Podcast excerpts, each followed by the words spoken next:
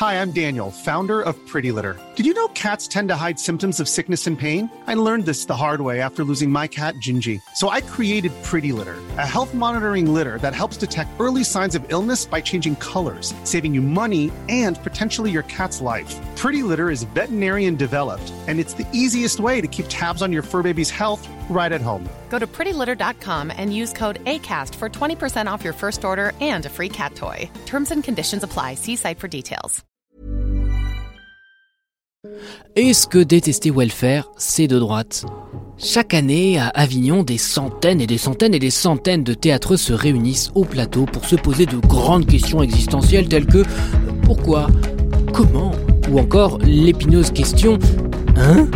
Thiago Rodriguez, nouveau directeur du Festival d'Avignon, a fait un choix politique pour la cour d'honneur du Palais des Papes, un lieu gothique splendide avec des murs d'une trentaine de mètres de hauteur. Programmé Welfare de Julie Deliquet. Une pièce qui pose la question de la prise en charge de la précarité. Et ce choix, eh ben il m'interroge. Je suis Mathis Grosso, je suis journaliste, influenceur, troubadour, mannequin amateur et fan professionnel de George Michael. Vous écoutez Dramatis, un podcast que j'écris, produit, incarne et mets en musique moi-même car plus personne ne veut travailler avec moi. Aujourd'hui on revient sur la levée massive de boucliers du Festival d'Avignon, Welfare.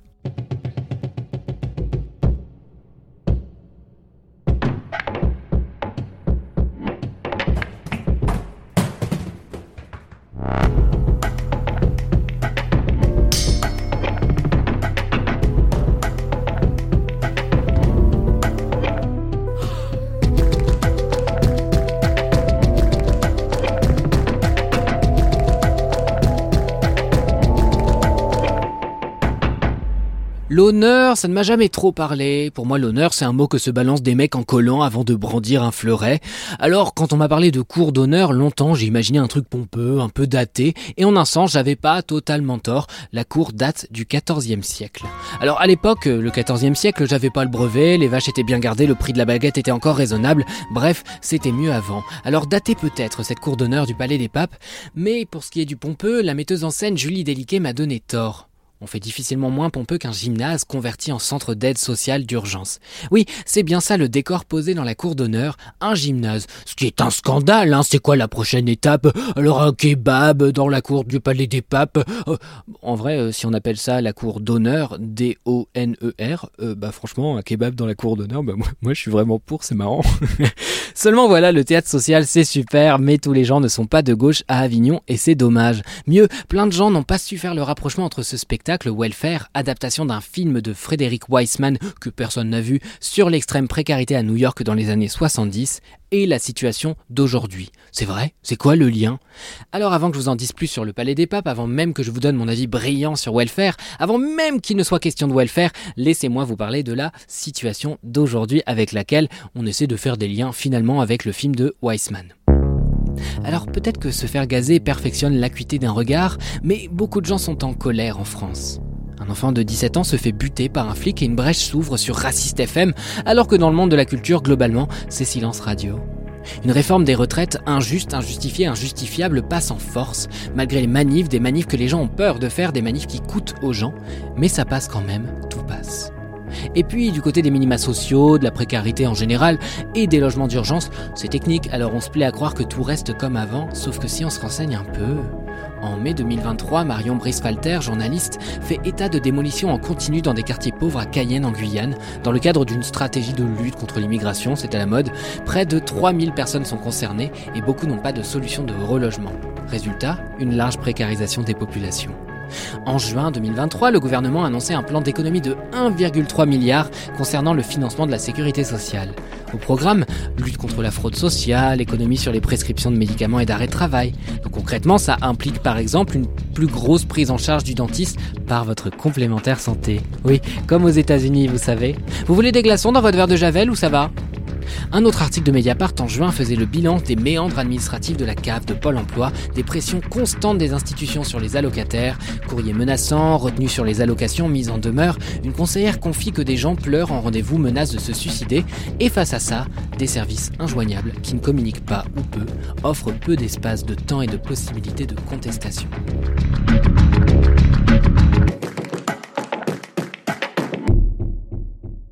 Pourquoi je vous raconte tout ça? Et pas parce que vraisemblablement cette réalité n'est pas claire pour tout le monde.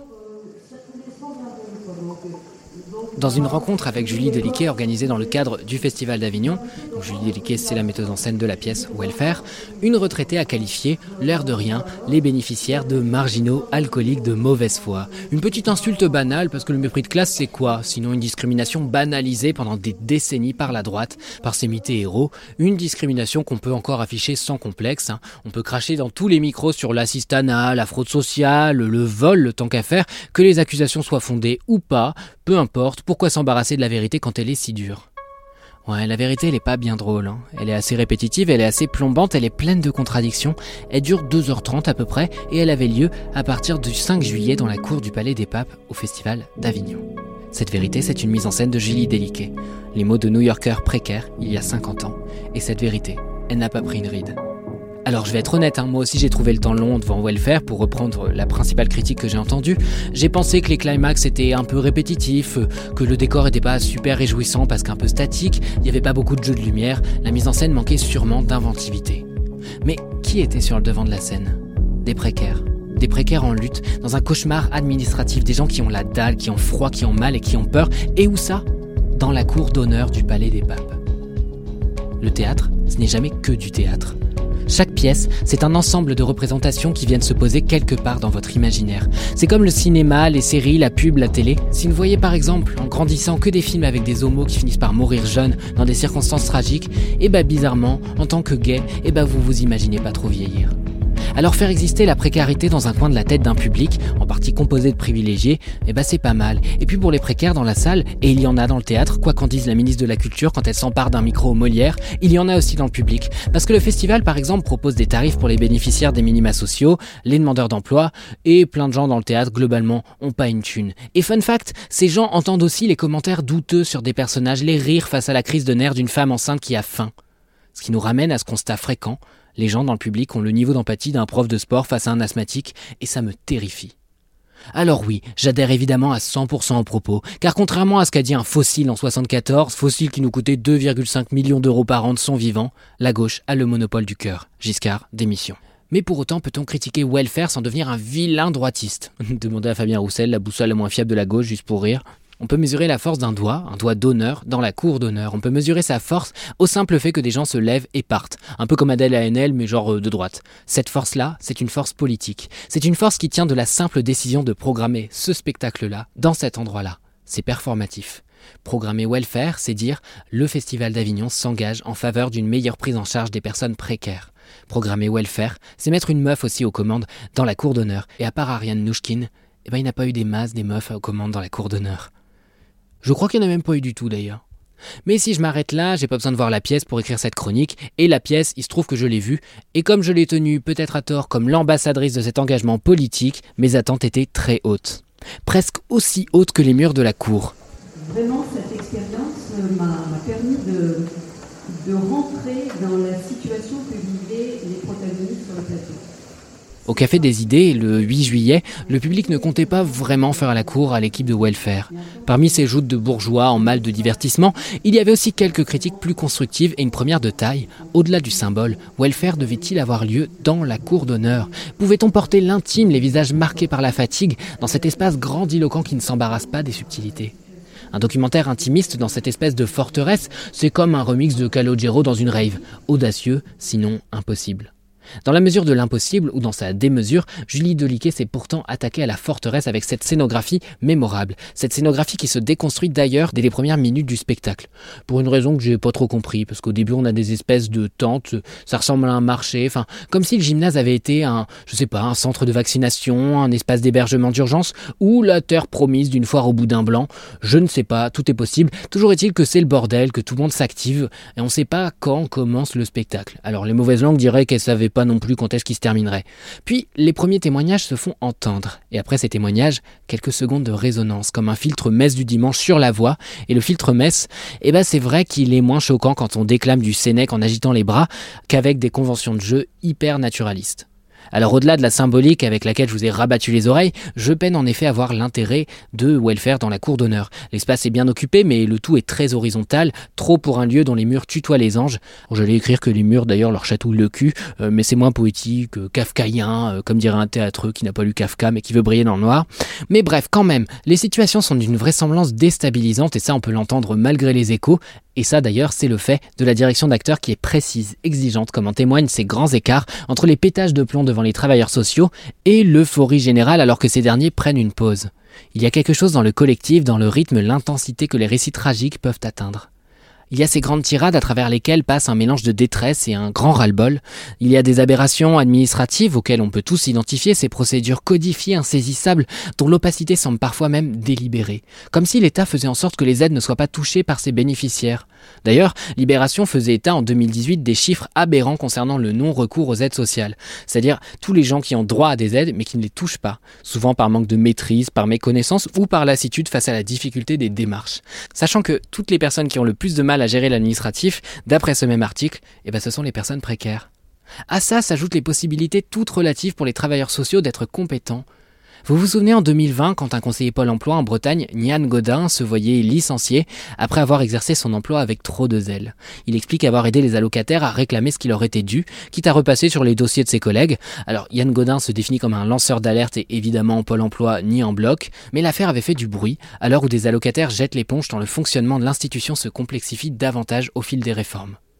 Ces travailleurs sociaux ne nous sont pas particulièrement sympathiques dans Welfare, ils sont pourtant très humains, mais très humains dans leur faillibilité, dans leurs impatiences. Et puis les allocataires, de leur côté, dans Welfare, sont peut-être mus, unis par une même colère, ils n'en sont pas moins différents.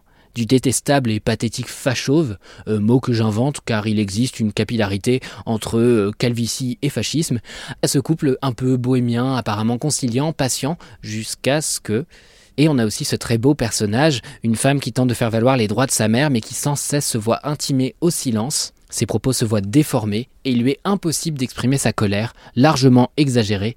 Et j'ai pensé au trope de la Angry Black Woman. Petite pause. Ce stéréotype raciste de la angry black woman est récurrent dans plein de représentations dans la culture. C'est celui d'une femme noire bruyante, euh, revendicative et surtout agressive. Un cliché misogyne et raciste donc qui pousse de nombreuses femmes noires à lisser leur ton, édulcorer leurs propos, quitte à ce qu'il leur soit impossible de réclamer ce qui leur est dû. Alors autant dans Welfare, le long débat entre le fachauve et le policier noir m'a donné envie de crever. Hein. Qui a envie d'entendre ça aussi longtemps euh, Juste pour que nous, les blancs, puissent se rassurer d'être des plus gentils blancs que le méchant blanc qui est raciste. Mais du coup, j'ai eu l'impression que cet éclairage bref et plus subtil sur la misogynie noire, et donc la Angry Black Woman, était plutôt bienvenu. C'est une tragédie ordinaire, et que finalement, c'est euh, de l'humanité à l'état brut, et qui fait qu'on est euh, sur et qu'on va suivre des hommes et des femmes face à d'autres hommes et femmes. Après, que euh, cette chose-là puisse capter ou puisse euh, ne pas capter, euh, c'est normal. En fait, j'ai envie de dire c'est quelque chose qui est très commun à la vie et que si tout à coup on était captés toutes et tous au même endroit, ça voudrait dire que quelqu'un a mis un geste qui met tout le monde d'accord. Mais c'est quasiment impossible avec une œuvre comme ça. En tout cas, moi, je n'ai absolument pas prétention-là de devoir donner euh, une orientation commune à une œuvre qui ne dit qu'une chose, c'est que l'humain ne rentre pas dans les cas que l'humain est trop singulier et que finalement on accompagne euh, ce, besoin, ce désespoir, cette fragilité, cette vulnérabilité, et que malgré ce point-là, en fait, l'institution euh, n'est pas suffisante parce que le besoin est bien plus grand que ça. Mais pour en revenir sur des aspects plus formels de la critique de welfare, puisqu'apparemment un vrai journaliste compétent revient sur la forme d'une pièce, eh ben il y a un truc qui manque Ikin, et ce truc sur lequel j'arrive pas à trancher, c'est la longueur.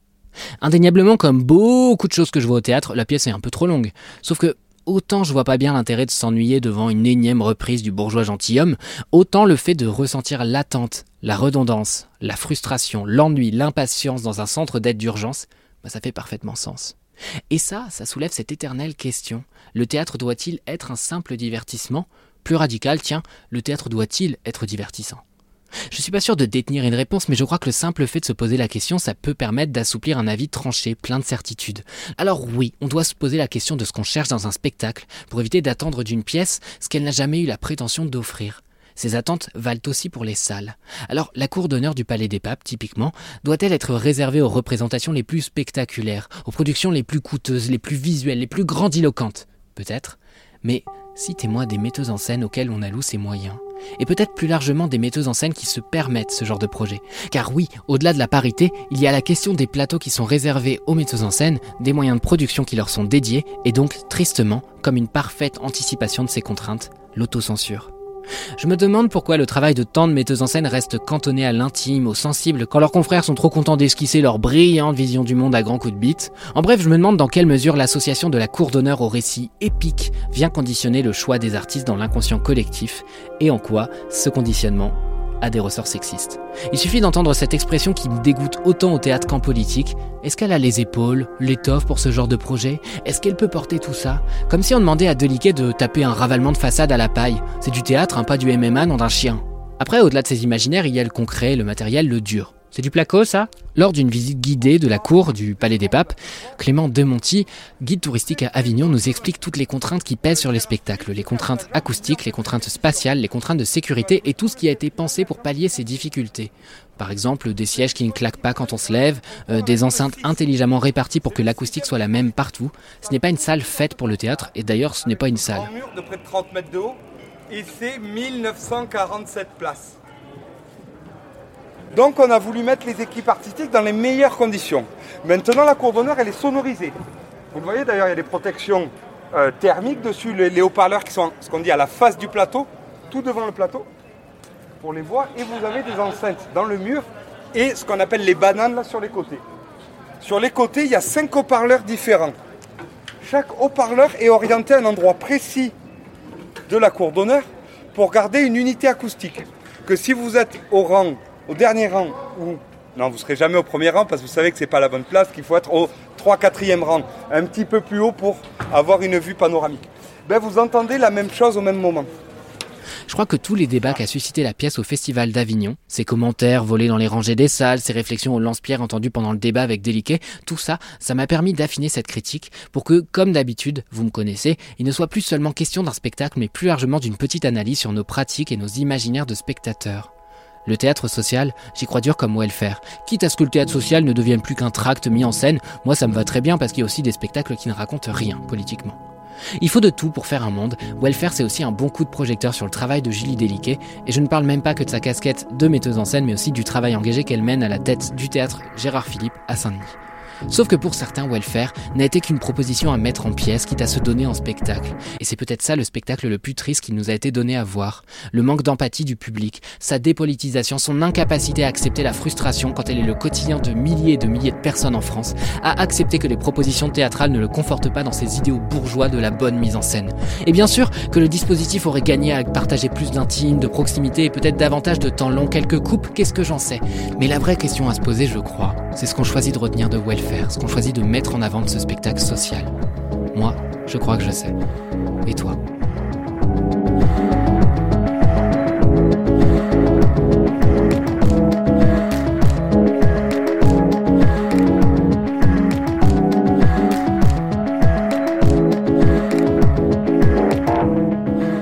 Avant que cet épisode ne se termine, laissez-moi vous présenter une toute nouvelle capsule dans Dramatis. Salut la compagnie. Une compagnie émergente présentera son travail en moins d'une minute et cette semaine, c'est la compagnie Arborescente qui vient vous parler de son rapport au théâtre et à la nature. Salut, je suis Marou, directrice artistique et cofondatrice de la compagnie d'éco-théâtre Arborescente. Depuis près de trois ans, la compagnie Arborescente réunit des artistes émergentes, des techniciennes, une chargée de production, un bureau, des adhérentes et des bénévoles autour d'un projet, l'éco-théâtre. Nos objectifs Faire de l'écologie une source d'inspiration et un moteur de création, raconter notre époque et ses enjeux et imaginer collectivement des alternatives. On a créé trois spectacles sauvages, de chair et d'eau, détritus et des ateliers éco-conçus qui s'inscrivent dans l'espace public, des jardins, parcs, rues, forêts, friches et même sur la plage. Vous voulez découvrir notre travail? Rendez-vous le 18 juillet à 18h pour notre prochain atelier d'éco-théâtre à la cité maraîchère de Romainville sur le thème de l'alimentation durable et accessible à tous. C'est la fin de cet épisode, je suis Mathis Grosso, je suis l'auteur, incarnant, compositeur et réalisateur de ce podcast Dramatis. Un mercredi sur deux, j'y parle de théâtre, et vous pourrez retrouver les dates de tournée de Welfare dans la description, mais aussi sur mon compte Instagram, Mathis Grosso. Grosso euh, comme un gros os quoi. Vous pourrez aussi y trouver des vidéos plus courtes sur le théâtre, ce que j'appelle des dramatises, comme un teasing, sur Instagram et sur TikTok. Abonnez-vous partout, mettez-moi 5 étoiles à ce podcast, des commentaires un peu partout et partagez si vous le pouvez sur vos réseaux. Si personne ne m'écoute, ce travail n'a plus d'intérêt. Pareil, venez me faire des retours sur les épisodes, sur les pièces, même si on se croise dans la rue, le théâtre c'est mieux quand on en parle. Alors en attendant la prochaine chronique sur la création de Carolina Bianchi, qui était une performance absolument révoltée au Festival d'Avignon, allez au théâtre et dramatisez, parce que la vie sans drama, c'est comme une blague sans chute. Salut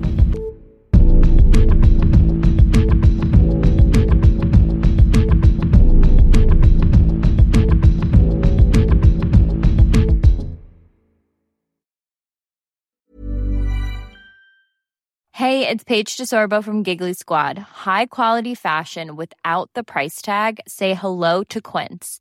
I'm snagging high-end essentials like cozy cashmere sweaters, sleek leather jackets, fine jewelry, and so much more. With Quince being 50 to 80% less than similar brands.